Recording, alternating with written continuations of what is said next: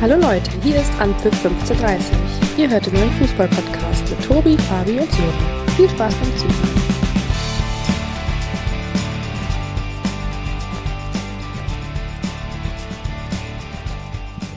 Herzlich willkommen zur Meisterfolge von Anpfiff 1530. Was für ein unglaublicher und wieder mal geschichtsträchtiger 34. Spieltag. Der, die meisten von euch sind wahrscheinlich immer noch ähnlich sprachlos wie wir, doch ich hoffe mal, dass sich die Stimmbänder von Fabio und Sören nach diesem Wochenende wieder einigermaßen erholt haben und wir jetzt in aller Ruhe diesen 34. Spieltag zusammen besprechen können. Die Laune bei beiden sollte auf jeden Fall immer noch hervorragend sein nach diesem Spieltag. Ich grüße euch, Fabi, Sören. Keine gute Laune mehr? Oder immer noch, noch am, am Jubeln innerlich? Ja, äh, Glück auf zusammen. Also ähm, wir können auf jeden Fall festhalten, dass wir ein erstklassiger Podcast sind, äh, in viele, vielen Dingen auf jeden Fall. Und äh, ich freue mich dabei zu sein. Dementsprechend auch Hallo in die Runde. Ja, und von Fabi hören wir immer noch nichts. Doch, jetzt bin ich wieder da. Äh, sorry, gleichzeitig hat gerade äh, Telefon geklingelt und iPad und allem drum und dran. Natürlich auch von meiner Seite aus wunderschönen guten Abend, weil wir zeichnen ja abends auf. Und ja, ich bin gespannt, ob wir auch eine XXL-Folge hinlegen. Gibt ja, gibt ja genügend Themen, die man, äh, denke ich, rund um den letzten Spieltag besprechen muss, kann. Sollte, auf jeden Fall. Nur die wichtigste Frage vorab erstmal, ähm, Fabi, die wir klären müssten. Hast du denn jetzt wirklich den 34. Spieltag verfolgt oder nicht verfolgt? Du hattest ja schon sowas angekündigt, dass es dir nicht angucken würdest. Bist aber doch noch schwach geworden. Nein, also äh, nur bedingt. Ich habe äh, die ersten 80 Minuten nicht verfolgt, ähm, habe auch äh, sehr, sehr wenig äh, mitbekommen, war aber mit jemandem unterwegs, äh, der äh, ja, sich mehr oder weniger minütlich ähm, informiert hatte und die letzten 10 Minuten habe ich dann mehr oder weniger panisch äh, mit hohem Puls äh, vor dem Ticker verfolgt. Ah, sehr schön. Mit einem guten Ende letztendlich für dich. Konntest du hinterher wahrscheinlich kaum glauben, ne? Ja, ich meine, was soll ich dazu sagen? Also damit gerechnet habe ich mit Sicherheit nicht. Dafür waren, äh, ja, war die Konstellation einfach ähm, ja, vor 15.30 zu klar. Meines Erachtens ähm, kann ich vielleicht auch noch einmal kurz weiter ausholen. Ich war ja am Donnerstag zuvor, also am Donnerstag äh, letzter Woche, schon in Dortmund, also zwei Tage vor Spielbeginn. Ähm, ja, und muss selber auch sagen, dass man da extrem viel ähm, Vorfreude gespürt hat in der ganzen Stadt. Also sei es äh, ja an jeder Ecke BVB, äh, die Leute in der Stadt. Es gab, glaube ich, äh, kein anderes Thema. Äh, es läuft eine Schulklasse an dir vorbei. Sieben von zehn Kindern äh, tragen ein BVB-Trikot. Ja, und es war ja alles bereit. Und meines Erachtens, ähm, ja, alles, was dann am Samstag passiert ist, war wahrscheinlich eine der größten Überraschungen der letzten ja, 15, 20 Jahre. Ja, das stimmt wohl. Da gehen wir jetzt gleich genauer drauf ein. Aber ja, die einzige positive Erscheinung am Wochenende, Sören, ähm, ja, fand an der Kasseler Straße statt. Ja, absolut. Und ähm, im Prinzip war ja das Gefühl oder das gute Gefühl schon relativ äh, früh da, spätestens nach, nach der roten Karte. Äh, aufs Spiel gehen wir ja auch später noch ein. Ähm, aber als Leverkusen dann zu zehnt agiert hat und der VfL dann auch wirklich ja, wirklich das Spiel gemacht hat, hatte ich schon ein sehr beruhigendes Gefühl, habe natürlich dann auch immer noch mit einem Auge beziehungsweise mit zwei Augen ähm, auf, auf die Konkurrenten geschaut, aber es lief einfach ja, perfekt an diesem Tag. Freude und Leid im Ruhrgebiet also getrennt und vereint, ja. Ja, Fabi, du warst ja auch nicht so positiv gestimmt, was die Bayern anging bist stark davon ausgegangen, dass die Dortmunder auf jeden Fall ihre Hausaufgaben zu Hause machen. Ich glaube, da sind wir alle von ausgegangen. Aber ich habe es letztendlich nur im Radio verfolgt. Ähm, wir hatten ja unter der Woche auch mal geschrieben, waren ja beide der Meinung, wenn die Bayern frühzeitig schon das 1-0 vorlegen, dass das dann eventuell so ein bisschen was mit den Dortmundern machen könnte. Und ähm, ja, wie es dann so kam, die Bayern gehen früh durch Kingsley Coman in der 8 Minute in Führung ja, und nur circa sieben, acht Minuten später fiel dann plötzlich das 1 0 für die Mainzer in Dortmund. Zu dem Zeitpunkt, ähm, wo noch keiner damit wirklich gerechnet hatte. Ne? Also ich bringe jetzt deine WDR-2-Spur nochmal auf die Spulen. Zuvor habe ich aber auch nochmal eine Frage. Wir waren gerade eben beim VfL Bochum, jetzt sind wir wieder bei den Bayern oder sind wir jetzt äh, bei den Dortmundern? Ich wollte den Sören eigentlich jetzt gerade nur mal mit reinholen und auch mal seine positive Stimmung mit reinholen. Ach so. Für die, dann, andere, äh, für die andere Stadt im Ruhrgebiet, dann, weil es gab ja zwei Städte im Ruhrgebiet, die an diesem Wochenende ja eher äh, tränenreich äh, ne, auftraten dann am Ende. Okay, dann frage jetzt nochmal, wo sind wir jetzt? Wir sind jetzt, wir pendeln zwischen den beiden Spielen von Bayern und Dortmund. Okay, dann deine WDR 2 Spule nochmal aufzurollen von vorne. Also das 1 zu 0 der Bayern war in der 8., 9. Minute. Das 1 zu 0 der Mainzer war dann 7, 8 Minuten später in der 15. Minute. So, und jetzt kannst du äh, weitermachen. Genau, jetzt kannst du fortführen. Ja, und dann äh, hat Mainz das 2 zu 0 geschossen, äh, Bayern in der 80. Minute das 1 zu 1 bekommen, das 2 zu 1 gemacht. Nee, ähm, ja, ich weiß nicht, äh, was ich jetzt dazu sagen soll. Entweder sage ich was zu dem einen oder zu dem anderen Spiel. Ähm, ob das was mit den Dortmundern ausgemacht hat, dass die Bayern früh in Führung gegangen sind? Nö, überhaupt nicht, ähm, weil ich glaube, die Spieler auf dem Feld waren äh, zumindest äh, von dem 1 zu 0 äh, nicht informiert worden. Ähm, kann denen eigentlich auch recht egal sein, weil du ein Heimspiel hast äh, gegen Mainz 05 und äh, die ja, die, die Ausgangslage war klar, du musst gewinnen und nach allem, was man vom BVB in den letzten Wochen gesehen hat, äh, konnte man eigentlich davon ausgehen. Also eine Verunsicherung durch das frühe Tor der Bayern Nee, glaube ich überhaupt nicht. Das spielt keine Rolle. Ja, vor allem, weil ja gerade im Anschluss an das ähm, 1-0 der Mainzer dann die Dortmund noch sofort die Riesenchance hatten, auch wieder zum Ausgleich zu kommen durch den Elfmeter, den ja, Sebastian Aller dann leider verschossen hat. Der hat ja vorher beim 1-0 dann gepennt, wollte das da vielleicht so ein bisschen wieder gut machen, aber spätestens mit dem verschossenen Elfmeter Sören, fand ich zumindest, hatten die Dortmunder schon ziemlich mit dann äh, zu kämpfen. Ähm, ja, kurzzeitig würde ich sagen. Klar, dann ist er dann auch, ähm, ich glaube, das war, war ja nicht viel, viele Minuten danach ist er dann das 2-0 gefallen. Ähm, ich muss aber wirklich sagen, dass der BVB auch nach dem 2-0 und nach dem verschossenen Elfmeter ähm, schon weiter sein Spiel gemacht hat. Auf ein Tor gespielt. Man muss, glaube ich, grundsätzlich einfach sagen, ähm, dass, äh, dass die Effektivität nicht da war, dass in der ersten Halbzeit ein überragender Finn Darm im Tor stand, zweite Halbzeit dann natürlich auch.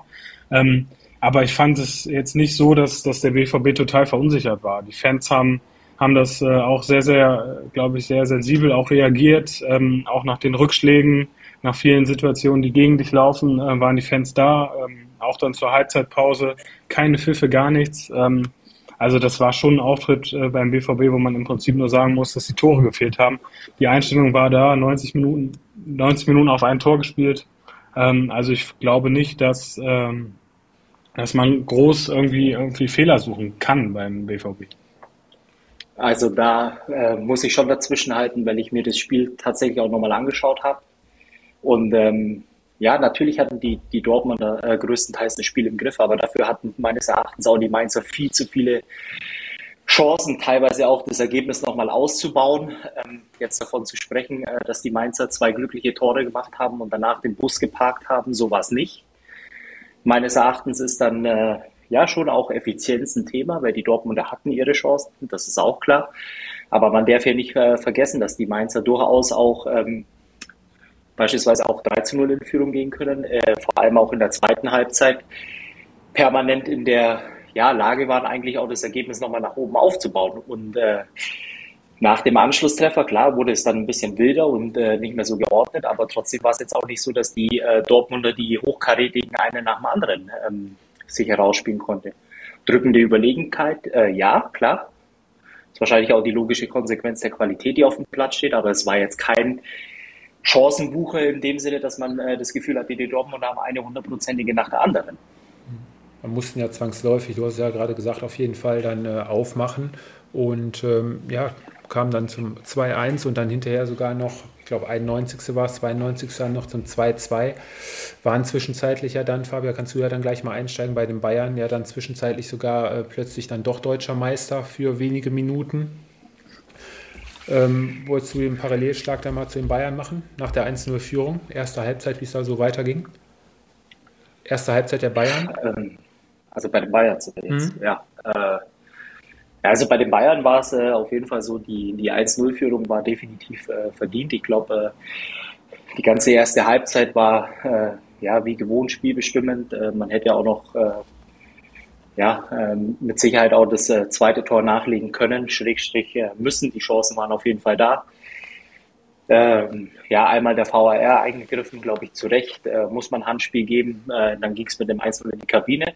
Weiterhin ähm, ja, war es dann in der zweiten Halbzeit äh, so, dass die Bayern dann eher, ja, je nachdem, wie man es formulieren will, aber eher die kontrollierte äh, Offensive als äh, Herangehenstaktik äh, wählten. Trotzdem aber auch, klar, die Kölner dann ja, ein, zwei richtig gute Chancen hatten.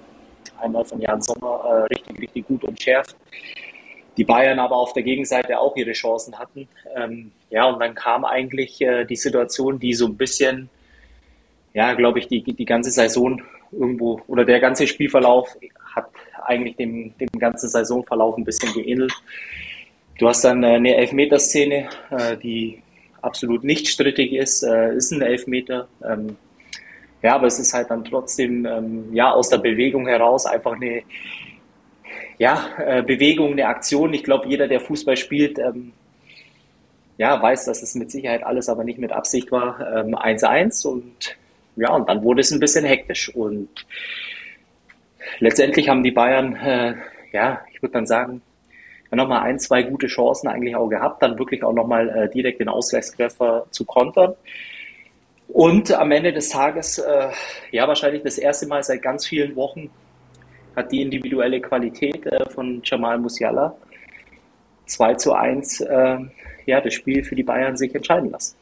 Ja, war dann der spielentscheidende Mann mit dem letzten Schuss des Spiels da dann für die Entscheidung gesorgt. Ähm, Sören, die Kölner letztendlich sich wieder top verkauft, also keine Wettbewerbsverzerrung konnte man ja, glaube ich, auch nicht von ausgehen. Ne? Bei der Mannschaft von Steffen Baumgart ähm, alles reingehauen. Und bei den Bayern wäre es ja fast wieder typisch gewesen, wenn sie das Spiel wie in den letzten Wochen irgendwie wieder aus der Hand geben ne? oder da wieder Punkte liegen lassen. Auf jeden Fall. Also ich glaube, den Kölnern äh, kann man ja kann man überhaupt nichts vorwerfen. Ähm, ganzes Spiel lang richtig gut, gute ähm, ja gutes Spiel gemacht. Ähm, auch über die Außen immer wieder ähm, ihr Spiel durchgezogen, so wie man sie ja über die ganze Saison auch kennt. Ähm, ich glaube schon, dass unterm Strich auch dieses 1-1 verdient gewesen wäre, aber es war eben dann auch ja, ein besonderer Spieltag, ähm, aber ich glaube, dass die Kölner sich überhaupt nichts vorwerfen äh, lassen müssen. Ähm, und ja, ich glaube schon, dass es auch irgendwie zur Saison gepasst hätte, wenn Bayern ähm, ja da die Meisterschaft dann äh, erneut verspielt ähm, hätte. Aber ja, das, das ist dann eben auch wieder Bayern. Ein Moment, ein Tor. Ähm, ja, und alles ist in Ordnung äh, für ein paar für, für ein paar Minuten. Und ähm, von daher glaube ich, ist das absolut in Ordnung gewesen, dass Bayern dann eben auch dieses Spiel gewinnt, weil die klareren Chancen, glaube ich, waren schon auch auf Bayern Seite. Ja, das stimmt. Ja, und am Ende, Fabi, können wir festhalten, wer es in dieser Saison nicht geschafft hat, ähm, vor den Bayern zu stehen, ja, der wird es die nächsten Jahre dann wahrscheinlich auch nicht schaffen. Ne? Also so eine schwache Saison, wie die Bayern dieses Jahr gespielt haben, 71 Punkte haben sie geholt, die wenigsten seit äh, 2009, 2010. Ähm, so viele Punkte liegen lassen in der Saison und am Ende dann doch noch wieder als Tabellenerster durchs Ziel zu gehen, ähm, spricht jetzt für die Bayern oder eher für die Unfähigkeit der anderen? Ja, man muss immer ein bisschen vorsichtig äh, sein, wenn man Unfähigkeit oder vielleicht dann sogar nochmal eine Stufe drüber ansetzt, glaube ich, bei den anderen Vereinen. Ich glaube, in Summe äh, ist es so, man muss ja in der Saison immer im Gesamten betrachten. Ähm, dass die Bayern ähm, ja keine gute Saison äh, gespielt haben, ist offensichtlich, liegt auf der Hand. Trotzdem, wenn man in die Gesamtbewertung äh, mit reinnimmt, äh, gab es auch äh, ja beim BVB ähm, vor allem die Hinrunde letztendlich wahrscheinlich als Grund anzuführen, äh, warum es nicht zur Meisterschaft äh, gereicht hat. Äh, die Rückrunde war bärenstark, dass dann ja, sag ich mal, der der große Matchball am Samstag verspielt wurde das ist unendlich schmerzhaft. Ähm, ich glaube, da man kann auch äh, tatsächlich äh, wirklich auch, auch ähm, ja, jeder Dortmunder kann einem ja ein Stück weit auch leid tun. Ähm, ich glaube, äh, sie haben auch am Samstag ja im Rahmen ihrer Möglichkeiten einfach ja versucht, ihr Bestes zu geben. Ich glaube, irgendwann hat dann eben auch ja so ein bisschen die, die Anspannung und, und der Kopf alles ein bisschen schwerer gemacht, äh, als es eigentlich wäre. Ja, und am Ende ja, stehst du jetzt äh, letztendlich auch an einem Punkt, äh, wo du sagen musst, äh, jetzt musst du gucken, dass äh, die Jungs, äh, die da bleiben, die Jungs, die dazukommen, äh, den Blick nach vorne richten, um dann letztendlich gestärkt aus so einer Situation wieder rauszugehen. Und die Bayern haben es 2012 vorgemacht. Hm, hätte ich jetzt auch äh, die Frage aufgeworfen. Äh, Sören, ähm, meint sie in der Dortmunder Mannschaft ähm, steckt dieser Charakter, nächstes Jahr nochmal stärker zurückzukommen, auf so eine herbe Niederlage ähm, ja, zu reagieren? Oder meinst du eher, dass das wirklich jetzt so ein ja, Genickbruch war und dass es auch mal eine Saison werden kann nächstes Jahr, wo sie nur Dritter, Vierter, Fünfter werden können? Boah, ja, ich glaube, Aki Watzke hat es ähm, gut auf den Punkt gebracht. Also ich glaube, im Ruhrgebiet ähm, ist man es gewohnt, äh, nach Niederlagen wieder aufzustehen. Und ich glaube, mit dem Trainer, mit Edin Terzic, ähm, ja, auch mit Sebastian Kehl, ich glaube, da hast du äh, Jungs, die ja, die schon dafür sorgen werden, dass diese Mannschaft äh, wieder um die Meisterschaft spielt. Aber es hängt natürlich jetzt auch einfach von der Transferphase ab, ähm, was, was passiert äh, mit Jude Bellingham, wie werden die ja, vermeintlich über 100 Millionen dann ähm, wenn es so passieren sollte, in den in, naja, Spieler investiert. Also es hängt dann auch eher davon ab, ähm, wie diese Mannschaft dann zum ersten Spieltag aussehen wird. Ich glaube aber, einen Punkt hast du vergessen, äh, Sören. Ähm, ich glaube, äh, der wichtigste Faktor ist der FC Bayern. Und es wird beim FC Bayern nicht nochmal ein Jahr geben. Ja, da gibt es nichts zu lachen. Tut mir leid, aber das ist äh, einfach die Wahrheit. Ähm, es wird nicht nochmal so ein Jahr geben äh, wie, wie dieses Jahr wo geprägt ist äh, von Unruhe, Hektik ähm, in, in vielerlei Hinsicht. Äh, ich glaube, ähm, die Leute, die jetzt letztendlich auch die ja, äh, geschaffenen Vakanzen besetzen dürfen, mit übernehmen dürfen, äh, werden ja sehr viel Ruhe reinbringen, denke ich, in den Verein. Dazu hast du einen äh, ja, Trainer, der wahrscheinlich ja, nach wie vor zu den Top 3, Top 4 Trainern äh, in Europa gehört, äh, der eine ganze Sommerpause ohne großes Turnier äh, mit der Mannschaft verbringen kann. Äh, zusätzlich die Möglichkeit auch äh, sinnvoll in den Kader zu investieren. Und dann ist äh, dieser Faktor schon sehr, sehr gewichtig, würde ich behaupten. Ja, Fabi, du sprichst da schon dann die nächste Bombe an, während die Bayern noch ja, gerade nach Abpfiff. Ich meine, der Sören lacht die ganze Zeit. Ich weiß ja nicht, ob er das anders sieht, aber Nein, äh, nein, nein, aber wir können ja mal der Reihe nach dann. Äh, wir können ihn ja mal fragen, was er davon, was er davon hält, aber offensichtlich äh, nicht viel. Ähm, also von deiner Expertise halte ich immer viel, das weißt du auch. Ähm, ja, aber ich glaube, es geht äh, um die vermeintliche Bombe, die, die Tobi angesprochen hat. Also ich muss sagen, ähm, äh, ja, also ich, ich würde es mir verkneifen und äh, etwas ähm, ja, einfache Aussagen zu tätigen, aber ähm, natürlich, wenn jetzt ähm, Uli Hoeneß und Karl-Heinz Rummenigge wieder viel zu sagen haben, dann läuft es wieder beim FC Bayern. Ähm, ja, ich weiß es nicht. Ähm, mach du erst mal weiter, Tobi. Nö, du, jetzt, jetzt musst du natürlich auch rauskommen. Wir sind ja im Podcast. Also das ist ja wie ich weiß, was du sagst nicht. Nein, komm, also pass, auf, glaub, pass auf, dann sammle ja. ich noch mal ein paar Minuten und ja. dann können wir ja noch mal schauen. Ja, also auf jeden Fall, während die Bayern ja noch schon äh, die Meisterschaft am Feiern waren, platzte quasi zeitgleich äh, im Newsticker bei der Bild dann, ähm, habe ich es als erstes erfahren, ähm, dass plötzlich Oliver Kahn und Hasan Salihamidzic ähm, freigestellt worden sind und ähm, ja, mit sofortiger Wirkung mehr oder weniger entlassen worden sind. Ähm, kam für alle, glaube ich, mehr als überraschend. Ähm, der Zeitpunkt mal wieder, wie so einiges in dieser Saison, mehr als fragwürdig. ich habe schon so die eine oder andere. Also warte mal, stopp mal. Du, du sagst, das kam überraschend. Kam es wirklich überraschend, dass äh, Kahn und Salihamidzic gegen der Zeitpunkt, der Zeitpunkt. Für dich? Der, so, der, der, der, Zeitpunkt selber, an diesem Spieltag selber. Dass das äh, so, ja, aber nicht so die, die eigentliche ist. News. Nein, eigentliche nein, News, ja. nein, nein, das nicht. Die News ähm, halt die Zeit, wann es äh, bekannt gegeben wurde.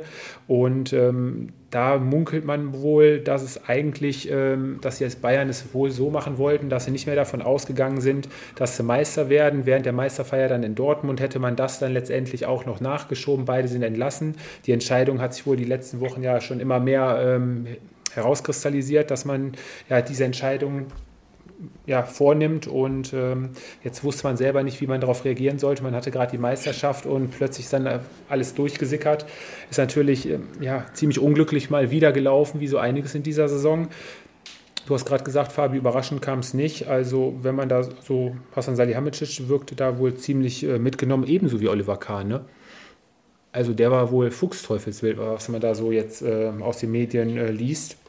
Und da ist das letzte Wort wohl auch noch nicht gesprochen. Ne? Bin jetzt ich dran oder ist es der Moment, wo der gesammelte Sören seine Expertise gibt? Nein, also ich, also ja, irgendwie komme ich aus dem Lachen nicht mehr raus. Also ich glaube, dass, äh, dass diese Nachricht kurz nach dem Abpfiff, ähm, also ich glaube, äh, dass, dass das definitiv geplant war. Ähm, ich glaube, äh, sonst wären da auch nur Amateure am Werk. Ich glaube schon, dass äh, spätestens dann vom Tegernsee äh, kurz die SMS zu irgendeinem Bildredakteur kam, äh, jetzt könnt ihr die Sache raushauen. Ähm, also, dass da irgendwas durchgesickert sickert ist, glaube ich nicht. Also ich glaube, das kam von ganz hoher Stelle. Äh, der Draht zur Bildzeitung ist sicherlich kurz. Ähm, und äh, das, also im Prinzip kommt es auch für mich dann doch überraschend. In der Konsequenz, dass beide gehen müssen, muss ich schon sagen, weil äh, dieser, äh, ja, diese, der Verein im Prinzip war im Umbruch, wenn du zwei natürlich ja, Eifertiere mit Rummenigge Höhnes jahrelang, wissen wir alles, tolle Arbeit für Bayern, ohne Frage. Aber du musst dann eben auch mal deinen Nachfolgern ähm, eine gewisse Zeit ähm, ja, geben, um, um den Verein in die richtige Richtung zu kommen. Einen anderen Anstrich, ähm, es kann keiner erwarten, wenn, ähm, ja, wenn zwei Leute gehen, dass die zwei, zwei neue es genauso machen, sondern jeder bringt seinen eigenen, seine eigene Erfahrung mit ein, seinen anderen Stil. Ähm, da müssen sich dann eben auch Mitarbeiter dran gewöhnen, dass eben nicht alles so weiterläuft, sondern ja, dass man auch eben mal andere ähm, Meinungen hört, andere Aussagen hört, andere ja, Vorgehensweisen auch akzeptieren muss. Und ähm, ich glaube, dass das dann eben wieder auch ähm, wieder ein Zeichen ist, dass äh, wenn solche Menschen abtreten, die einfach so machthungrig sind, dass sie nicht alles aus der Hand geben ähm, und ihren Einfluss dann eben doch dann auch wieder ja, äh, spielen lassen wollen, äh, von daher ist es schon ja, ein Trauerspiel eigentlich auch. Ähm, äh, ja, macht, den, macht diesen Moment auch, weil die Mannschaft hat gekämpft bis zum Ende, macht es komplett kaputt. Ähm, ich glaube dann auch Oliver Kahn diesen Moment äh, zu nehmen, ähm, spricht auch eine sehr oder gibt auch ein sehr, sehr schlechtes Bild ab von, von Hönes und Rummenigge. Und ähm, ja, es ist schon traurig. Ich glaube schon, dass äh, man den Jungs auch jetzt ein bisschen Zeit hätte geben müssen, ähm, ich glaube auch, dass der Kader vernünftig zusammengestellt ist. Er hat nicht alles ab, abgerufen, aber der war gut. Der war auch gut, um äh, international auf Top-Niveau mitzuspielen. Ähm, Im Prinzip lag es dann eben an, auch an Spielern und bei anderen Sachen sicherlich auch noch. Ähm, aber ich glaube, das jetzt so zu sagen, das kam äh, nicht überraschend. Also ich, ich glaube schon, dass, ähm, dass die beiden, das, das Kahn und Salihamidzic, das in den nächsten Jahren noch sehr, sehr gut gemacht hätten. Aber du musst äh, solchen Leuten dann eben auch Zeit, Zeit geben. Ich glaube auch, äh, dass ein Uli Hoeneß in seiner Zeit viele Momente hatte, wo es nicht so lief. Ähm, aber ja, okay, das ist halt so. Und ähm, jetzt, jetzt, jetzt sind wieder die am, am Ruder, äh, die es jahrelang gemacht haben. Ähm, dann wird irgendwann wieder die Situation kommen, oh, wir brauchen ja einen Nachfolger, wer macht's denn jetzt? Und dann geht die ganze Sache wieder von vorne los. Und dann hast du vielleicht mit ähm, ja, 80 Jahren immer noch Uli Hoeneß äh, da rum, rumtoben äh, und die Entscheidung treffen. Und ich glaube, dass dem Verein das dann eben auch ähm, für die nächsten Jahre nicht unbedingt gut tut. Fabi Oton von Uli Hoeneß heute im Interview war es, glaube ich, ähm, auch bei drei Titeln, wenn die Bayern alle drei Titel geholt hätten, die Saison hätten sie so gehandelt. Ähm, würdest du da mit einstimmen? Gehst du da mit oder glaubst du eher, dass das jetzt äh, eher leichter gesagt ist? Ja, also zuerst möchte ich mal ein bisschen aufräumen, äh, was der Sören da in die weite Welt äh, ja, erzählt. Also zum Ersten, ich glaube, wenn du ja, Uli Hoeneß nennen würdest, dann wäre, glaube ich, Uli Hoeneß der letzte Mensch, äh, der der Zeitung mit vier Buchstaben irgendeine News zusteckt. So viel schon mal dazu. Ähm, also vom Tegernsee äh, an die Bildzeitung äh, ging gar nichts. Äh, das ist ausgeschlossen. Dann würde ich dich gerne mal fragen, ob du so ein Jahr wie dieses Jahr beim FC Bayern schon mal erlebt hast.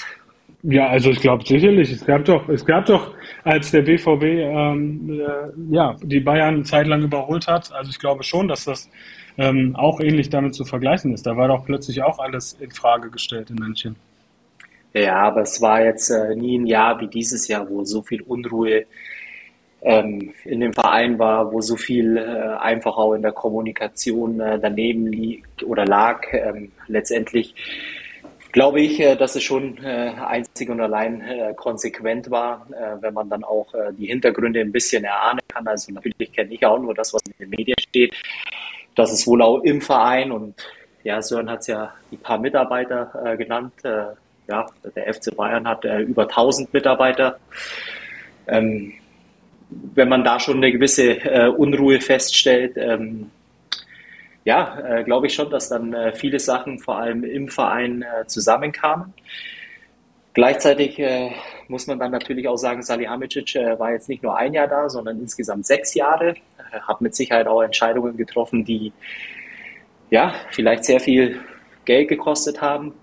Und was mich jetzt eigentlich an der ganzen Diskussion verwundert, dass auf einmal die zwei, die von 98 Prozent äh, der Bevölkerung in Deutschland als nicht gut genug äh, befunden wurden, sind jetzt auf einmal äh, die, die Opfer, ähm, zu denen man hält. Ähm, ich glaube, darum geht es gar nicht. Es geht um den FC Bayern. In Händen von äh, Hasan Salihamidzic und äh, Oliver Kahn hat sich, glaube ich, äh, viel verändert. Nicht zum Positiven, eher zum Negativen. Und dass dann letztendlich ja, der Aufsichtsrat als Kontrollgremium irgendwann eingreift und die Arbeit überprüft, analysiert und gemeinsam äh, dann zu dem Entschluss kommt, ähm, ja, dass es vielleicht einfach nicht das ist, äh, was dem Verein vor allem zukünftig helfen wird, erfolgreich zu sein. Ist auch klar. Und äh, eins muss man auch festhalten. Uli Hoeneß und Karl-Heinz Rummenigge jetzt als die Bösen auszumachen, äh, sind genau die beiden, die aus dem Verein äh, das gemacht haben, äh, was er heute ist. Und ich traue durchaus äh, beiden noch zu, zumindest jetzt vorübergehend wieder die Führung zu übernehmen und da Leute zu installieren in die ja, verschiedenen Positionen. Eine davon ist schon geklärt mit einem absoluten ja, Wunschkandidaten. Ähm, von daher sehe ich das jetzt eigentlich tendenziell eher als ähm, konsequent Neuanfang und Schritt nach vorne für den FC Bayern. Hm ich sag, ähm, zeigt ja auch zumindest, sage ich jetzt mal, vielleicht ein bisschen, ein bisschen Größe auch von beiden. Ich meine, getroffene Entscheidungen damals mit der Installation von, äh, von Kahn und Salihamidzic damals als Nachfolger auserkoren zu haben. Und jetzt nach einer gewissen Zeit dann wirklich festzustellen, oh, wir haben da vielleicht einen Fehler gemacht, war vielleicht doch nicht die richtige Entscheidung. Dann auch mit, ja, der nötigen Konsequenz dann dahinter zu stehen und zu sagen, wir haben den Fehler gemacht, es waren die falschen Leute, ähm, es ist einiges schief gelaufen, wir müssen was ändern, ähm, spricht jetzt, finde ich, zumindest auch für, für Uli Hoeneß unter anderem. Ne? Also, also man muss, äh, glaube ich, man darf jetzt nicht den Fehler machen und äh, Uli Hoeneß als Buhmann ausmachen, sondern er ist derjenige, der mit Karl-Heinz Rummenigge, Franz Beckenbauer ähm, über Jahrzehnte hinweg einfach auch aus dem Verein was äh, ja, Besonderes gemacht haben dass er dann äh, jetzt derjenige ist, äh, der Verantwortung auch übernehmen muss, äh, zumindest kurzfristig, äh, ist doch auch vollkommen klar. Und ich meine, ja, wie gesagt, also die letzten zwei Jahre waren mit Sicherheit nicht äh, die Jahre, die in die Geschichtsbücher des FC Bayern eingehen. Und da muss man einfach auch wirklich Fehler für Fehler aufarbeiten. Und man sieht ja an der Trennung äh, mit Hasan Salihamidzic, dass es auch einvernehmlich klappen kann. Und ich glaube, er, er hat es ja richtig zusammengefasst. Ich glaube, heute kommt man auch nochmal sein ja, erstes Interview ähm, nach dem Rauswurf äh, auch lesen. Ähm, ja, wie gesagt, ich glaube schon, dass es an der Zeit ist, äh, wirklich da auch ein bisschen mehr Ruhe reinzubringen, äh, vielleicht auch mit anderen Personen. Und dann kann man wirklich auch die höchsten Ziele wieder angreifen. Mhm. Ich, ein bisschen kann ich Sören äh, verstehen, in welche Richtung er will. Die Vorgehensweise, wie die Bayern jetzt äh, über Aufsichtsrat und die Entscheidung und alles, ist ja nichts anderes wie in großen Unternehmen und großen Firmen. Ne? Also letztendlich. Aber hör mal, da, da möchte ich auch eine Sache einschmeißen. Natürlich ist das Thema. Aber wenn jemand gekündigt wird, egal ob es beim FC Bayern München ist oder irgendwo anders äh, in irgendeiner deutschen Firma, Gibt es denn irgendwann oder bei irgendeinem den richtigen Zeitpunkt? Nein, den Zeitpunkt, den kann man sich nicht aussuchen. Gibt, perfekte Zeitpunkt gibt es in solchen Situationen nicht. Die gibt es nicht. Und Nein. ich glaube, jetzt haben sie genau das gemacht, was sie damals, oder was heißt damals, vor ein paar Monaten bei Julian Nagelsmann ja wahrscheinlich nicht richtig gemacht haben. Als erstes wurde mit den beiden gesprochen. Ja. Dann hatte man vereinbart, dass man als erstes nach Spielende unabhängig, ob sie Meister werden oder nicht, die Mannschaft äh, darüber informiert. Das hat man zuvor am Freitag noch mit Thomas Tuchel besprochen. Der Prozess oder der Ablauf war, glaube ich, eigentlich so, wie er sein sollte. Dass dann irgendwoher die Nachricht wieder durchgesteckt wurde, passend zur Meisterschaft, das war so mit Sicherheit nicht geplant. Nee, nee. Wo auch immer diese Information herkam. Aber ich glaube, äh, der Vorgang intern bei den Bayern, zuerst mit Oliver Kahn, Hasan Salihamidzic zu sprechen, danach den Trainer zu informieren, die Mannschaft und dann das zu veröffentlichen, ist eigentlich der richtige Plan gewesen, oder nicht? Ja, der Wille war auf jeden Fall da. Man hat ja, glaube ich, auch auf der Tribüne gesehen, wo dann plötzlich dann die Nachricht kam, wie, wie Heiner äh, und Salihamidzic sich da gegenüberstanden und äh, wild äh, gestikulierten. Ähm, das war nicht so geplant. Das hat man da, glaube ich, äh, gut daraus hervorsehen können. Also wird ja, auf jeden Fall. Aber glaubst du wirklich, dass es einer vom FC Bayern wirklich forciert hat, äh, da eine Information durchzustecken? Ich glaube, äh, tatsächlich äh, würde ich da eher den, den Fehler bei einem der Geschassten äh, suchen, die diese Information weitergegeben haben. Wäre ich jetzt, äh, in die Kerbe hätte ich jetzt auch reingeschlagen. So und wie äh, so wie die äh, Statements dann auch abgelaufen sind, würde es mich nicht wundern, wenn die Informationen eher aus dieser Ecke kamen, als aus der Ecke des FC Bayern. Ja, das auf jeden Fall. Es wird wahrscheinlich die nächsten Wochen auf jeden Fall noch so im Nachgang einiges an Infos rauskommen. Und ähm, ja, so in die ersten Namen kursieren ja auch schon im Bayern-Umfeld, sind ziemlich bekannte Namen. Ähm, was hältst du da von den Namen, die ja momentan? Ja, Witz. Also ich glaube, äh, ich oder ich kann mir nicht vorstellen, ähm, dass dass da irgendwas dran ist. Also es würde mich zumindest sehr überraschen. Ähm, Max Ewald, ja, wir wissen alle die Verbindung zum FC Bayern München. Ähm, aber wenn natürlich dann auch der Druck äh, oder ja der Druck in Mönchengladbach zu hoch war, ähm, ohne jetzt wirklich auch auf seine Krankheit, ähm, ist ja auch schlimm genug ist, einzugehen, aber wenn da der Druck schon zu hoch ist, ob es jetzt beim Bayern einfacher wird, äh, bei den Bayern einfacher wird, weiß ich nicht, zumal er ja dann auch wirklich jetzt im, ja, vor ein paar oder ja, vergangenen Jahr langfristigen Vertrag in ähm, Leipzig unterschrieben hat. Also wenn er dann da aussteigt und dann in, in München unterschreibt, weiß nicht, macht er sich, glaube ich, noch unglaubwürdiger, unglaubwürdiger, als er ohnehin schon ist. Ähm, und äh, ja, Markus äh, Krösche, gute Arbeit in Frankfurt, ja. Ähm, äh, ja, aber ich glaube, er hatte ja auch ein Angebot vom FC Chelsea, das hat er abgelehnt. Ähm, ob es jetzt nach Bayern zum FC Bayern passt, weiß ich nicht. Ähm, was ich mir eher vorstellen könnte, ähm, wir wissen ja, dass ähm, Jordi Cruyff ähm, beim FC Barcelona ähm, ja den Vertrag nicht verlängert hat, beziehungsweise aufgehört hat. Das wäre so ein Name, wo ich sage, okay, der könnte vielleicht zum FC Bayern passen. Er hat ein riesen Netzwerk, ähm, auch eine gewisse ja, Ausstrahlung, gewisses Standing international. Das wäre vielleicht ein Name, wo ich sage, okay, der könnte zum FC Bayern München passen. Ähm, aber ich glaube, das ist alles Spekulation, wobei ich glaube, da sind wir uns auch alle einig, äh, die, die Bayern haben sicherlich schon ein paar Kandidaten im Kopf, ähm, die dann auch ähm, ja, in Frage kommen. Mhm. Weil man ja schon hört, Fabi, Tendenz wird wahrscheinlich erst Richtung Wintertransferfenster gehen, bis spätestens Weihnachten dieses Jahr wollen sie wohl jemanden neuen präsentieren. Ne? Du irgendeinen Namen, der dir so durch den Kopf schwebt? Hm, es gibt ja den, den einen oder anderen, der potenziell interessant wäre. Ähm, ich habe heute auch nochmal gelesen, Reschke äh, war, glaube ich, auch nochmal ein Name, der äh, gefallen ist heute in den Medien. Fände ich jetzt auch zumindest äh, vorübergehend ganz interessant, aber ähm, alles andere ist ja nur Spekulation. Also es ging ja vor ein paar Tagen auch nochmal Arian Robben, war ja auch einer der Kandidaten. Ähm, ich glaube, es ist jetzt einfach noch viel zu früh. Äh, grundsätzlich, glaube ich, ist da ein Gremium beisammen mit Karl-Heinz Rummenigge, Dresen äh, und Thomas Tuchel, die mit Sicherheit dieses Vakuum äh, perfekt füllen kann, äh, können. Gleichzeitig gibt es natürlich auch genügend Zeit, um da wirklich die, die richtige Person zu finden, die dann auf den Job oder in den Job auch reinpasst. Ja, Thomas Tuchel wird da wahrscheinlich in den nächsten Tagen im Gremium seine Ideen dafür die kommenden Jahre präsentieren, die ein oder anderen Wunschspieler wahrscheinlich die Liste mal abgeben und dann wird man mal sehen, was da in den nächsten Wochen so auf dem Transfermarkt bei Bayern passieren wird. So, Fabi, jetzt tendieren wir schon Richtung Überlänge. Die ersten 35 Minuten haben wir jetzt durch.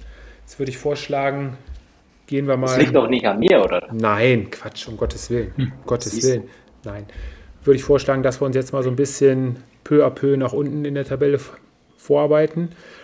Auf Platz 3 läuft ein dieses Jahr RB Leipzig, ja, die jetzt am Wochenende ziemlich deutlich nochmal die Muskeln haben spielen lassen.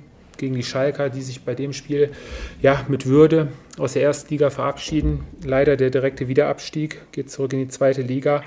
Ähm, ja, nach dem zwischenzeitlichen frühen 2 zu 0 der Leipziger haben die Schalker sich dann spät nochmal rangekämpft. Ähm, mussten dann wirklich volles Risiko gehen, haben hinten aufgemacht, mussten auf den Sieg gehen und ähm, ja, RB da mit einer gelungenen Generalprobe hinten heraus, zwei schöne Kontertore. Ein Kunku holt sich noch die Torjägerkrone zusammen mit Niklas Füllkrug, macht noch seine 16. Bude dieses Jahr. Ähm, schon ein Qualitätsunterschied auch bei dem Spiel dann auch äh, zu sehen. Ne? Schalke alles in ihren Möglichkeiten gemacht, auch wieder unterstützt von einer ja, großen Fanmasse, die da wieder mit nach Leipzig gekommen ist. Also die Fans auf jeden Fall Erstligareif und bei den Schalkern können wir, glaube ich, auch festhalten, dass den Abstieg, haben wir ja schon in den letzten Wochen gesagt, ähm, definitiv in der Hinrunde eigentlich schon mehr oder weniger klar gemacht haben. Ne? An der Rückrunde ja. starker Achter in der Rückrundentabelle, daran hat es auf jeden Fall nicht gelegen in der Rückrunde. Auf jeden Fall. Ich glaube, man hat, hat es ja auch erkannt, als Thomas Reis dann übernommen hat ähm, bei, bei Schalke, dann, dann lief es ja auch besser und man hat da auch ein klares äh, Spielsystem gesehen. Ähm, von daher bin ich auch optimistisch, optimistisch jetzt auch mit Blick auf die kommende Saison in der zweiten Liga, dass sie auch wieder ein Team zusammen haben werden, was äh, um den Aufstieg ähm, spielt. Ähm, und deshalb gehe ich da auch mit. Also ich glaube, ja, sie haben es nicht, nicht verspielt in den letzten Wochen und Monaten, sondern wirklich am Anfang der Saison. Und dann kannst du auch irgendwann so einen, ja, so einen Rückstand nicht mehr aufholen. Und die Leipziger, wie gesagt, mit einer gelungenen Generalprobe fürs Pokalfinale. Und bei Schalke können wir vielleicht noch festhalten, ähm, haben nächstes Jahr so um die 20 Millionen, circa einen halben Etat weniger im Gegensatz zu diesem Jahr. Ich glaube, Fabi, ähm, der Fall wird nicht ganz so hart wie noch ähm, vorletztes Jahr, wo sie abgestiegen sind, wo es das erste Mal runterging. Naja, erstmal war es eine ganz andere Saison, die die genau, Schalker gespielt ja, haben. Ja. Also ähm, den, den Abstieg äh, vor zwei Jahren, äh, wenn man sich den vor Augen führt, äh, da waren es einfach katastrophale Umstände. Ähm, ja, äh, desaströse Leistungen und, und dieses Jahr war es definitiv so, dass man äh, der Mannschaft nie einen Vorwurf machen können, konnte, ähm, dass es zumindest vom Einsatz her äh, nicht stimmt. Ähm, ich sage einfach mal, äh, glaube ich, äh, würde ich die These aufstellen, wenn das Restprogramm leichter gewesen wäre, hätten die Schalkers auch äh, gepackt, äh, dass du dann ja eben äh, die Bayern, die Leipziger, äh, dann hast du auch noch ein Heimspiel gegen Frankfurt. Ähm, ja, das war irgendwo, glaube ich, dann einfach äh, von der Qualität her reicht es dann einfach auch nicht aus. Auch wenn vielleicht eine der Top-Mannschaften äh, nicht 100 Prozent äh, im Moment äh, Leistung äh, bringen kann aus unterschiedlichen Gründen. Aber da ist eben auch nochmal ein deutlicher Unterschied zu der Qualität, die bei den Schalkern im Kader steht. Ähm, auch hier wieder am Samstag alles reingehaut, 2-2. Ich glaube, äh, dann waren irgendwo ein Stück weit auch die, die Tanks leer. Du konntest nicht mehr nachlegen, du konntest nicht mehr drauflegen ja, und steigst dann ab. Und das Einzige, was man den Schalkern wünschen kann, oder ich zumindest, äh, dass die Postwenden wieder nach oben kommen, äh, weil man auch dieses Jahr vor allem wieder gemerkt hat, wie schön die Bundesliga ist äh, mit einer Schalker Mannschaft, äh, weil einfach sehr viele Emotionen, Fans, Stadion, äh, das gehört einfach mit zur ersten Liga mit dazu. Ja, und den vierten Platz, den letzten Platz für die Champions League. Den sicherte sich am Samstag dann Union Berlin, mal wieder mit einem typischen Union-Ergebnis am Ende 1-0 gegen Werder Bremen. Ja, die Unioner mit keiner einzigen Heimniederlage dieses Jahr, 23 Spiele zu Hause ungeschlagen und am Ende an 32 von 34 Spieltagen immer auf dem Champions League-Platz gewesen. Wir müssen den Hut ziehen, glaube ich, Sören Fabi, vor dieser Mannschaft, vor vier Jahren erst aufgestiegen. Ja, und jetzt plötzlich nächstes Jahr kommen die ganz Großen an die alte Fürsterei. Nee, ins ja. Olympiastadion. Stimmt, stimmt, stimmt. Ja, äh, Riesenkompliment. Also ich glaube, wer, wer das vor ein paar Jahren gesagt hätte, Union Berlin äh, Champions League, wäre verrückt, verrückt erklärt worden. Ähm, ja, auch jetzt gegen Bremen ähm, wiederholen wir uns auch Woche für Woche. Überhaupt kein gutes Fußballspiel. Ähm, war ja auch ein Beweis, glaube ich, irgendwie nur ein paar Minuten in der Konferenz, wo man mal nach Berlins gegangen ist. Äh, aber ja, das ist ihr Spiel. Urs Fischer macht es hervorragend. Ähm, bin jetzt wirklich auch mal gespannt, äh, Oliver Runert, wie er, wie er die Mannschaft zusammenbaut, ähm, weil ich glaube schon, dass man auch in der Champions League ähm, ja nicht unbedingt als, als Fallobst irgendwie auftreten möchte. Ähm, auch das wird sicherlich interessant sein, ähm, aber für die Leistung, klar, sicherlich, irgendwie wünscht man sich immer, dass äh, vermeintliche Top-Teams in der Champions League spielen oder die deutschen äh, Farben vertreten. Ähm, aber das, was Union Berlin gemacht hat, Riesenkompliment, absolut verdient. Äh, und von daher Daumen drücken für die Champions League-Saison. Ja, Fabi, die Bremer ähm, schon beängstigend die letzten Wochen und Spiele. Ne? Am Ende steht ähm, Platz 18 in der Rückrundentabelle. Also wenn da die nächsten Wochen noch äh, negativ gelaufen, weiter negativ gelaufen wären, wäre es für die Bremer auch nochmal wirklich eng gewesen. Ne? Also haben da wirklich die meisten Punkte in der Hinrunde geholt. Am Ende schon ziemlich knapp gewesen.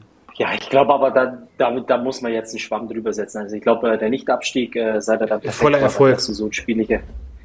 Ähm, und um mehr ging es äh, für Werder Bremen eigentlich auch nicht. Und ich habe es äh, oft und lang genug auch gesagt, äh, vielleicht haben die Ergebnisse auch nicht immer gestimmt, aber so vom Eindruck her war Werder Bremen nie der Aufsteiger im Vergleich jetzt äh, beispielsweise zu den Schalkern, ähm, weil sie dafür einfach auch ja, äh, zu konstant auch gepunktet haben, vor allem auch in der Hinrunde.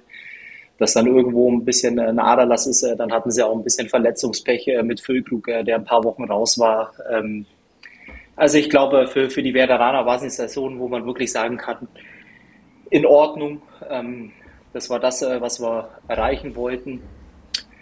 Und äh, gleichzeitig äh, zu den Unionern, ja, herzlichen Glückwunsch äh, zur Qualifikation Champions League ich sage es immer wieder, man muss kein äh, großer Freund sein ähm, und auch nicht immer Beifall klatschen für die Art und Weise, wie sie ihre Spiele gewinnen. Wenn es aber keine Gegenmittel gibt, äh, die die Gegner aufbringen können, ja, dann ziehst du verdient in die Champions League ein. Für den Verein wahrscheinlich ähm, ja eine riesen Möglichkeit, sich entsprechend auch äh, für die Zukunft aufzustellen. Ich glaube, für die Unioner kann es nächstes Jahr in der, in der, Bundesliga oder Champions League äh, nicht darum gehen, äh, nochmal weiter oben anzuklopfen oder eben auch äh, ja, wie nennt man es, Knockout-Stage, ähm, K.O.-Phase.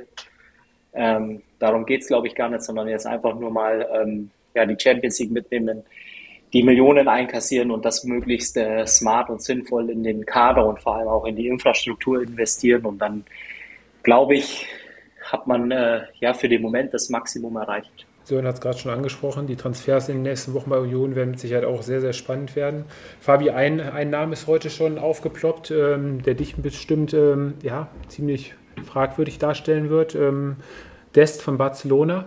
Auch jemand, von dem du viel hältst, ja? Wirklich? Ja? äh, ich habe dir das damals schon äh, gesagt, als der nach Barcelona gewechselt ist, äh, dass der vollkommen überbewertet ist. Äh, grundsätzlich darf man aber nie den Fehler machen, äh, weil ich glaube, weil die Unioner eins bewiesen haben, ist, äh, dass sie ihre Transfers so einbinden können, wie wahrscheinlich kaum ein anderer Erstligist, die dann auch in der Regel sofort funktionieren. Ähm, ob du jetzt wirklich an die Namen rangehen musst, sei mal dahingestellt, aber wie gesagt, äh, Best äh, wäre jetzt ein Transfer, den ich nicht tätigen würde. ja, vielleicht hört Oliver Runert ja auch zu. Ja, vielleicht machen die Union das ja wirklich auch wieder so, setzen viele auf ähm, ablösefreie Spieler oder viele auf, auf Spieler, die sie ausleihen. Ähm, schauen wir mal. Ja, eine Mannschaft, die die letzten Wochen eigentlich ja auch stetig ihrer Form hinterher lief, aber jetzt am Ende wirklich, ja, wie sagt man, der lachende dritte, vierte am Ende ist. Die Frankfurter Eintracht in der Nachspielzeit sichert sich dann doch noch ein Ticket für Europa so. Ja, und äh, damit hätte ich äh, nicht unbedingt gerechnet. Ähm, vor dem Spiel muss ich ja auch ehrlich sagen, habe ich Freiburg natürlich die Daumen gedrückt, äh, denn der ja, Zuhörer weiß natürlich, dass äh, wir Trikots bekommen hätten von dir, von Freiburg, äh, für die gelückte Champions League. Dementsprechend äh, ja, war ich Freiburg-Fan an diesem Spieltag.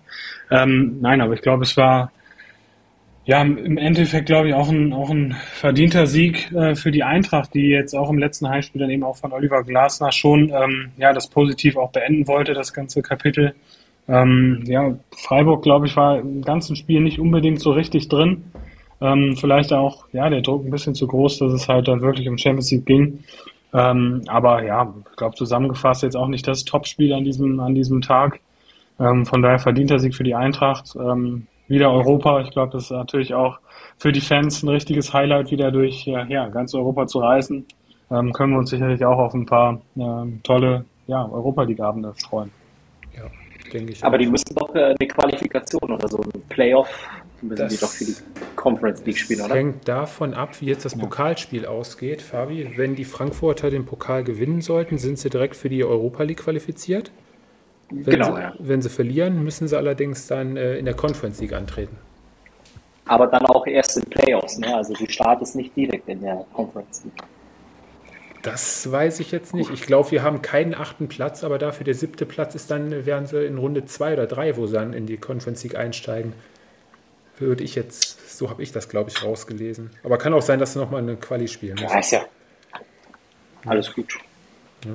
Der Sören hat es ja gerade äh, angesprochen. Ziemlich ausgeglichenes, abwechslungsreiches Spiel in der ersten Halbzeit mit der Freiburger Führung durch Grifo. Auch nur ein Tor an der Torjägerkanone vorbei. Und äh, ja, dann zum Ende die Freiburger einfach so passiv hinten raus, die Frankfurter mehr vom Spiel gehabt und dann war es dann Kolo Moani mit dem Ausgleich und Ibimbe dann in der Nachspielzeit mit dem erlösenden 2 Siegtreffer. Das ist eigentlich auch schon erschreckend, Fabi. Sollen 16 Tore reichte Torschützenkanone, äh, ja. ne? Schon ja. ziemlich schwach, wenn man da so die Zahlen der letzten Jahre sieht. Das, das stimmt, ja. ja. Neuer Rekord, oder? Neuer Negativrekord. Genau, die ja. zuvor war es doch Freddy Bobic mit 17, oder? Könnte sogar sein, damals noch im Trikot vom VfB. Ja, genau, genau. Ja, Weiß ich wieder mehr als ihr. Ja, ja komm, Fabi, ich habe aber für dich auch noch einen. Vielleicht hast du das gelesen, vielleicht auch nicht. Wer war denn der Spieler, der in seiner Premierensaison Topscorer geworden ist? Ähnlich wie jetzt Kolo Moani. Wer war es zuletzt? Lukas Barrios. mit, mit Luca, Lukas lagst du fast richtig. Toni. Luca ah, Toni. guck mal. Äh, so, richtig. Luca Toni war es damals in seiner Premierensaison, dass er direkt der Topscorer der Liga geworden war. Komm, Sören, Ehre wem Ehre gebührt. Der VfL Bochum am Wochenende.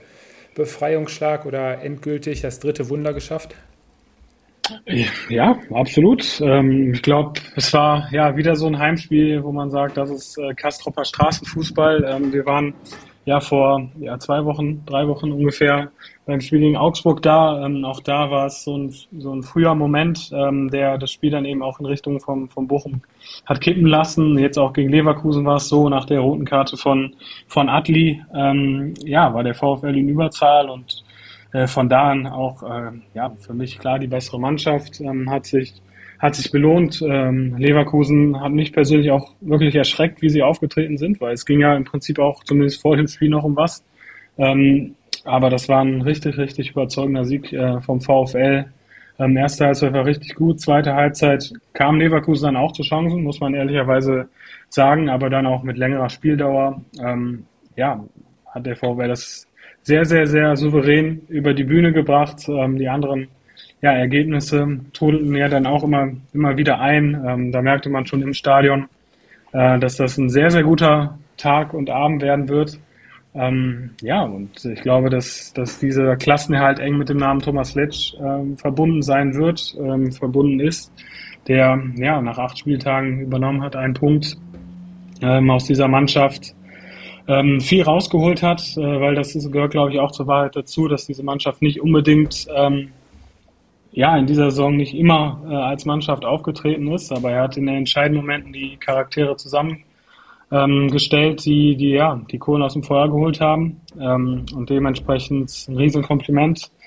Und ähm, das kann natürlich jetzt auch mit Blick auch auf die kommende Saison eine Riesenmöglichkeit sein, vielleicht auch mal ins Risiko zu gehen, was Transfers betrifft, ähm, um sich dann auch ja vielleicht langfristig in der Bundesliga zu etablieren. Wenn ich auf die Aufsteiger ähm, blicke, hat der VfL da eine große Chance, ähm, ja dann auch nächstes Jahr wieder übernächstes Jahr Bundesliga zu spielen. Von daher ähm, unglaublich gut, äh, wurde ja auch noch lange gefeiert im Bermuda-Dreieck und ähm, ja, ich, ich freue mich, ich freue mich natürlich, ohne Ende.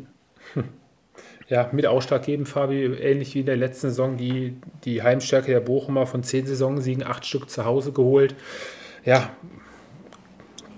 Ruhrstadion auf jeden Fall in den meisten Spielen eine Festung gewesen, die nötigen Punkte da geholt und man sieht mal wieder, ich glaube, am Ende brauchst du diese legendären 40 Punkte schon lange nicht mehr. Dieses Jahr bist du, glaube ich, auch locker mit 35 Punkten wieder überm Strich geblieben. Ja, und die Bochumer aber auch mit über 70 Gegentoren, nichts mit dem Abschied zu tun gehabt. Da ist, glaube ich, auch so eine Baustelle, wo die Bochumer dann in der kommenden ja. Saison auf jeden Fall auch mal ansetzen müssten. Ne? Auf jeden Fall, ja. Und der Fabian, was sagt er zum VfL Bochum? Der freut sich auch, dass die Bochumer weiter in der ersten Liga bleiben. Ja, also wie gesagt, äh, grundsätzlich sind ja ein paar Sympathien auf jeden Fall da.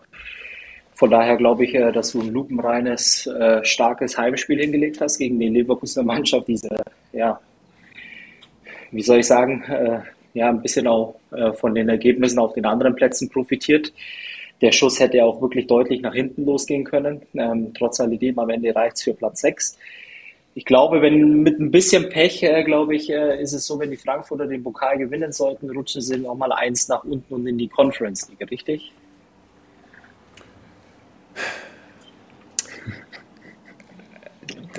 Ich bin mir da nicht hundertprozentig sicher. Leverkusen kann es ja so Platz 6 eigentlich nicht mehr streitig machen. Ich glaube, Leverkusen spielt trotzdem dann, dass, dass du dann zwei quasi international hast, oder? Beziehungsweise drei mit Freiburg dann. Halt, stopp! Diese Frage ist ja gar nicht so blöd, weil dann äh, würden ja im Zweifel bei einem Sieg der Frankfurter Pokalfinale Genau. würde dann der Conference League äh, Platz an die Wolfsburger gehen als achten. Nein, der achte Platz fällt weg. Du hast keinen achten Platz. Definitiv nicht. Okay, aber dann heißt es äh, entweder, also die Frankfurter gewinnen den Pokal, spielen Europa League, dann haben wir keinen Teilnehmer in der Conference League. Ich kann mir nicht vorstellen, dass die Leverkusen oder rutscht Leverkusen an einen runter. Fabi, gute Frage. Das ist mal wieder, ja, wird die Woche bestimmt im Hätten wir Kicker uns erklärt besser darauf vorbereiten müssen, oder? Wird der Kicker bestimmt jetzt am Morgen auf jeden Fall mal aufschlüsseln.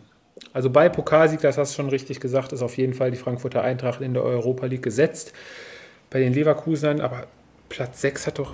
Aber dann, doch dann tauschen die doch die, dann Plätze. tauschen die doch äh, die, die Plätze, oder nicht? Also zumindest vom, Hm, von der Teilnahme im internationalen Geschäft. ja, Oder nee? oder doch? Wir werden es sehen. Wir werden es sehen. Kommen Ich muss das nach der Aufzeichnung, muss ich mal, muss ich mal suchen. Guck mal, ob du da die Ob Lösung das, äh, findest. So, eine ja. Mannschaft, die vor diesem 34. Spieltag alles in den eigenen Händen hatte, um ja nicht mehr auf den Relegationsplatz oder gar in Abstiegsnöte zu geraten, war der VfB Stuttgart. Und am Ende ja, hat es nicht gereicht, so wie im letzten Jahr. Der VfB muss in die Relegation. Ähm, am Ende ein 1:1 gegen die TSG Hoffenheim. Ähm, ja, die TSG eigentlich ähm, aus dem Nichts mit der Führung und der VfB eigentlich die Mannschaft, die nach dem Ausgleich auch hinterher auch noch genug Chancen auf den Siegtreffer hatte.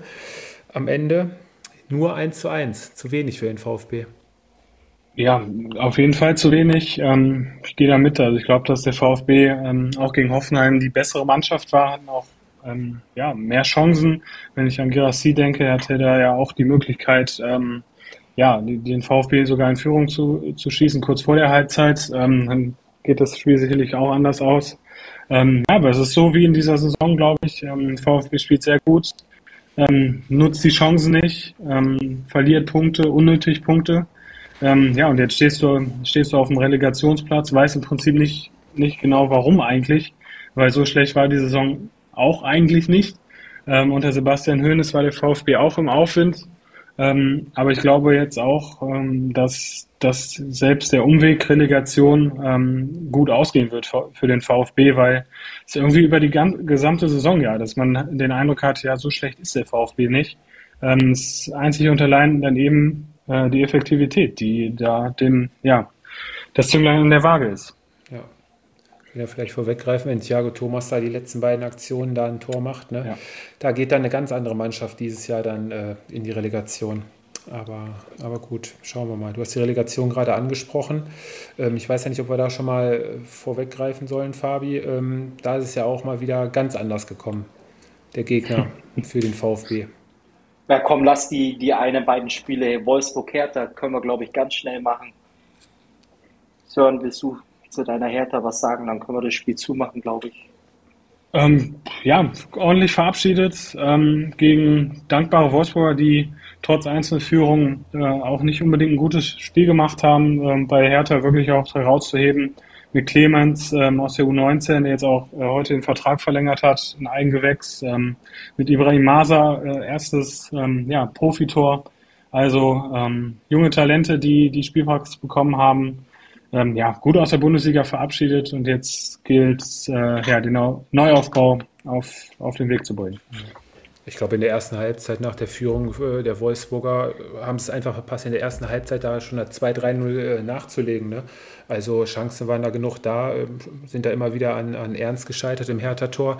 Und ähm, für mich eigentlich mit der Spieler des Spiels da, der den ja. Herthanern da die drei Punkte in Wolfsburg sichert. Und die Wolfsburger stehen am Ende ja dann mit leeren Händen da. Kein internationales Geschäft. Hatten da ja auch alles in den eigenen Händen, sie gewonnen hätten zu Hause. War ja so das Spiel, wo man vielleicht ja am ersten auf die Wolfsburger getippt hätte, aber nicht auf dem Hertha-Auswärtssieg. Aber du hast es schon gesagt, Sören, volle Blickrichtung Richtung Neustart bei der Hertha und ähm, ja, die Wolfsburger müssen dann im nächsten Jahr nochmal neu angreifen, wenn es ums internationale Geschäft geht.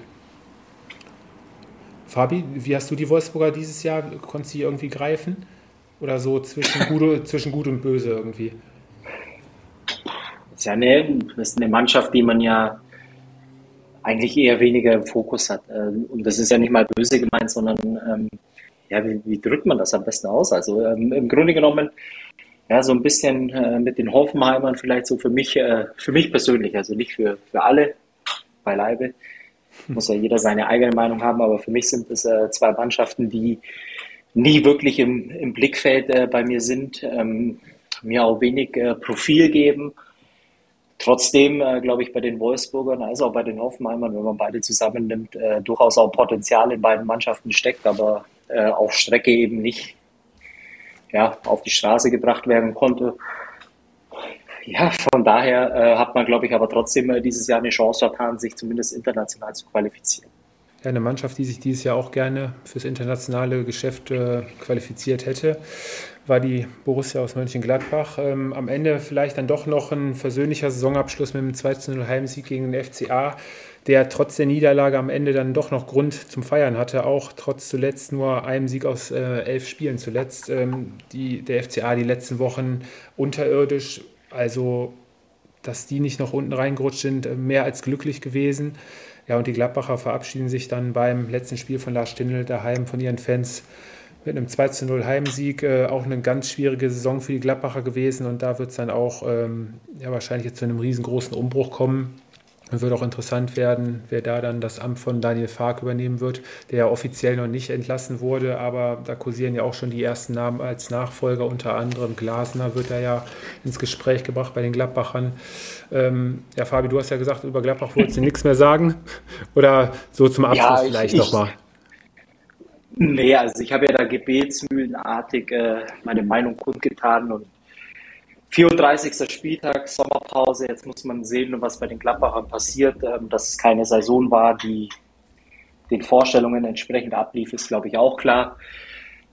Auch wenn Farke das ein bisschen anders sieht, äh, glaube ich, in seinen Interviews, aber sei es drum, äh, kein gutes Jahr, äh, ein ganz, ganz schwieriger Sommer vor der Brust. Es wird schwierig. Äh, ja, also ein Riesenumbruch ist klar, glaube ich, bei Gladbach. Ähm, ich würde sogar Daniel Farker auch zutrauen, ähm, dass er das schafft. Ähm, er ist halt dann auch in einer schwierigen Situation einfach gekommen. Das gehört auch zur Wahrheit dazu. Ähm, ja, man muss abwarten, was im Sommer passiert. Ähm, und zu Augsburg, glaube ich, jetzt muss ich wirklich sagen, dass ich ihnen auch den Relegationsplatz irgendwie gegönnt hätte, äh, weil die letzten Wochen waren richtig schlecht ähm, können wirklich von Glück reden. Ähm, wir haben ja im Winter auch wieder relativ viel Geld ausgegeben und irgendwie sieht man nicht, dass da irgendwas bei rauskommt. Ähm, da muss man wirklich mal schauen, auch in der nächsten, ja, nächsten Saison, ähm, ob das dann auch wieder so gut geht. Aber mit der Mannschaft, äh, mit dem Geld, was du da auch reinsteckst, was Stefan Reuter an, an Spielern holt, ähm, Wahnsinn. Äh, jetzt bin ich mal gespannt, was mit Ricardo Peppi passiert, der offiziell von Groningen erstmal zurück, zurück nach Augsburg kommt, aber auch schon gesagt hat, dass er definitiv nicht in Augsburg bleiben möchte. Äh, der vermeintliche oder der Rekordtransfer. Ähm, ja, äh, verrückt in Augsburg äh, mit den Möglichkeiten, ähm, ja, so die Saison wieder zu Ende zu bringen. Ja, große Enttäuschung. Wo war der bei? Groningen. Groningen, ja. Oh ja, dann ist er auch abgestiegen, also kennt er das ja. ja, aber am Ende auch wieder überm Strich gewesen. Jetzt nächstes Jahr geht es dann, glaube ich, in die 13. Saison für den FCA erstklassig. Ja, ja, vielleicht dann doch Ziel erreicht, ne? egal wie, aber die Art und Weise lässt sich dann schon drüber streiten. Ja, Fabi Sören und ihr Jahr beide. Jahr für Jahr das Gleiche. Ja, genau. Und ihr beide hattet, ähm, ja, seid in den Genuss gekommen, eine ziemlich spektakuläre spektakulären Spieltag in der dritten Liga und in der zweiten Liga noch zu verfolgen. mit ziemlich verrückten, stimmt, ja. mit ziemlich verrückten Ergebnissen in der Nachspielzeit. Angefangen war es, glaube ich, stimmt, am, ja. am, Samstag war es, glaube ich, ne? Samstag dritte Liga, ja. Sensationell. Ja. ja. VfL Osnabrück, Tobias Schweinsteiger, äh, ja auch einen riesen Job gemacht, äh, auch in so einer sehr, sehr schwierigen Situation gekommen, wo es in Osnabrück überhaupt nicht lief. Ähm, aus der Mannschaft dann, ja, äh, ein Wahnsinnsteam geformt. Ähm, 1-0 dann am letzten Spieltag noch zurückgelegen äh, gegen BVB 2. Ein Sieg musste her und dann innerhalb, ich glaube, drei, vier Minuten, dann 87. und Nachspielzeit. Ähm, verrückt, ähm, aber definitiv. Noch später, Sören.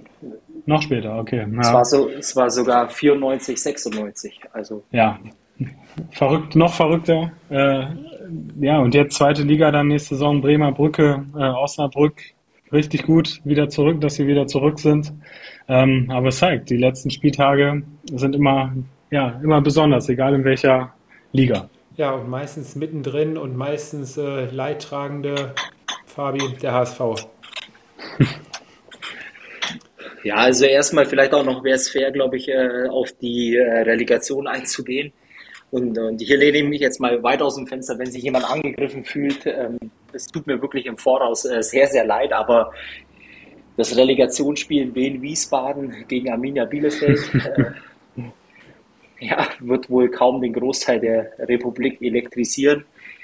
Ähm, ist nämlich auch um die dritte Liga abzuschließen dann äh, in dem Sinne, ja. Und der HSV, ja, also ich ärgere mich äh, sehr.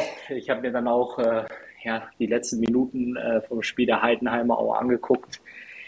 Ja, es tut weh, weil ich einfach auch mir gewünscht hätte, nachdem ja auch äh, hier Schalke, Hertha als Absteiger feststehen, ähm, dann auch einen Namen oder eine Stadt wie ein HSV wieder in der ersten Liga zu haben. Ja, und das kam dann doch ganz, äh, ja, was heißt ganz anders? Also, das stimmt ja auch nicht, aber es kam dann äh, natürlich so, dass dann irgendwie der HSV gewinnt sein Spiel, steht mehr oder weniger als äh, direkter Aufsteiger fest. Äh, dann gab es die XXL Nachspielzeit in Regensburg gegen die Heidenheimer, die dann auch noch ihre zwei Buden machen, um dann am Ende sogar noch 3 zu 2 zu gewinnen.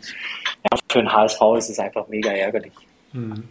Ja, wir hatten es ja noch vor, vor letzte Woche gesagt, na, am besten wäre es für den HSV, wenn sie wirklich als Zweiter durchgehen, dann brauchen sie sich keine Sorgen um die Relegation zu machen, aber die haben sie jetzt wieder, treffen da auf den VfB Stuttgart.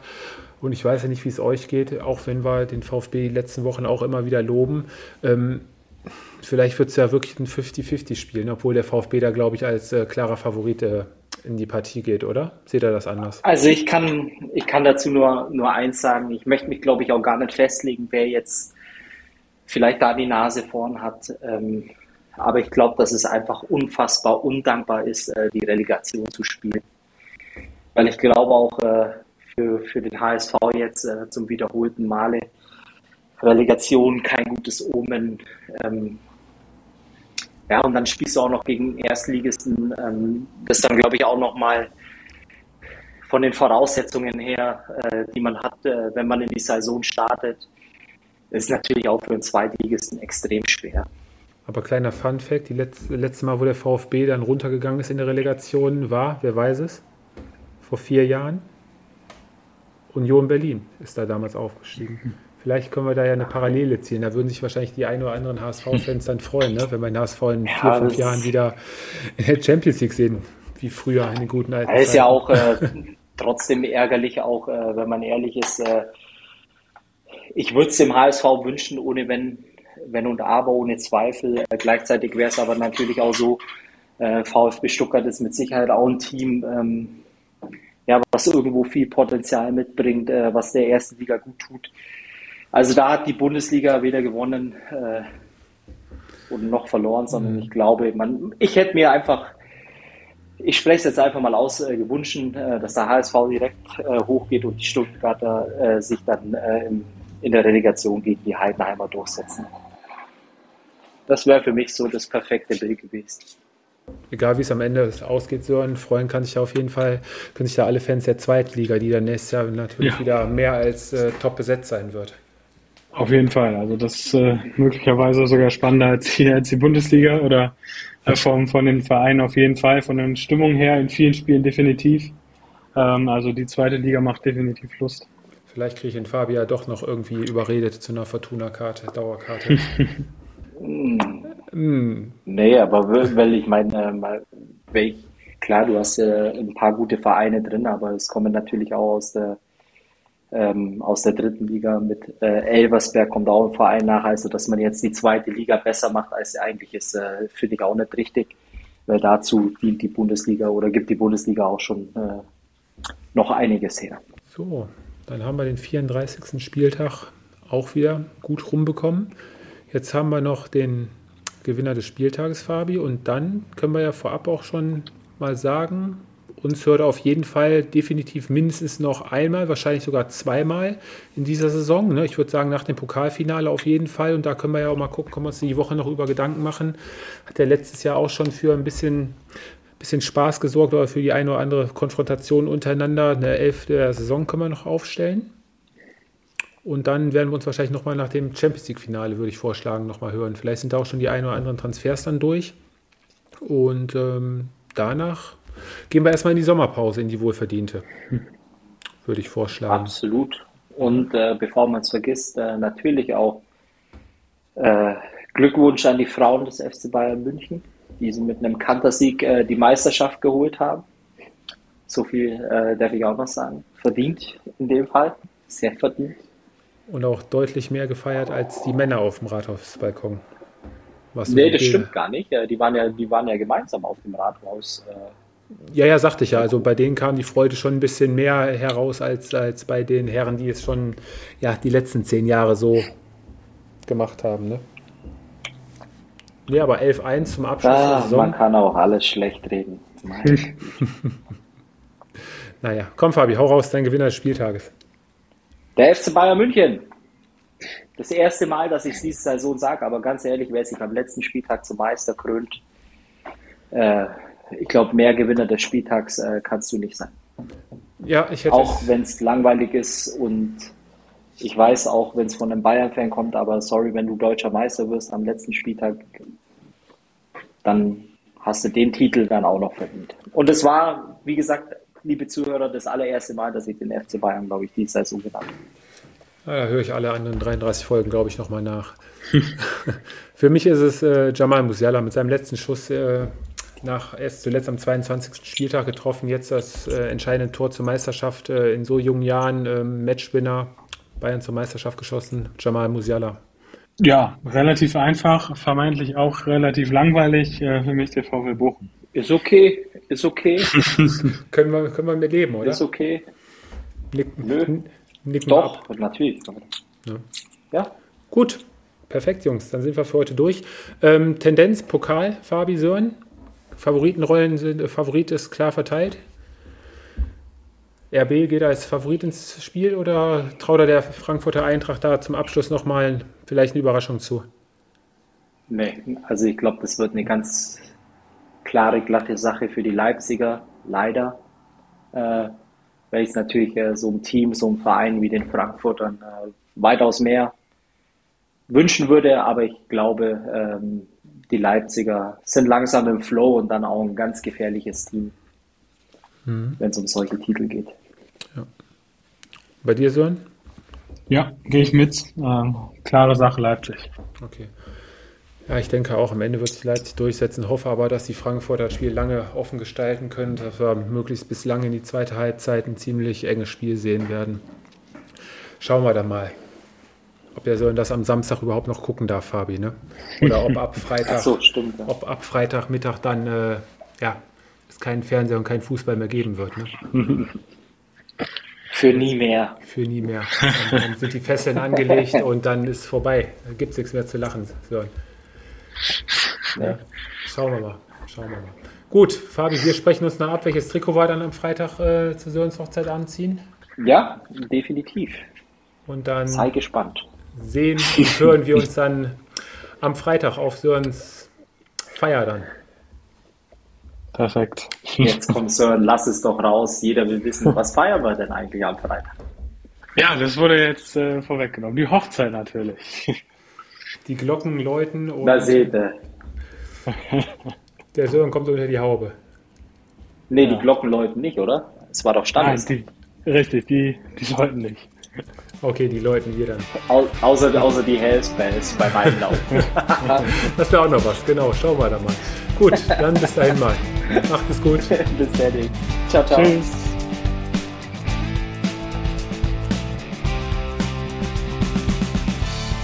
Das war Anpfiff 1530, euer Fußballpodcast mit Tobi, Fabi und Sören. Bis zum nächsten Mal.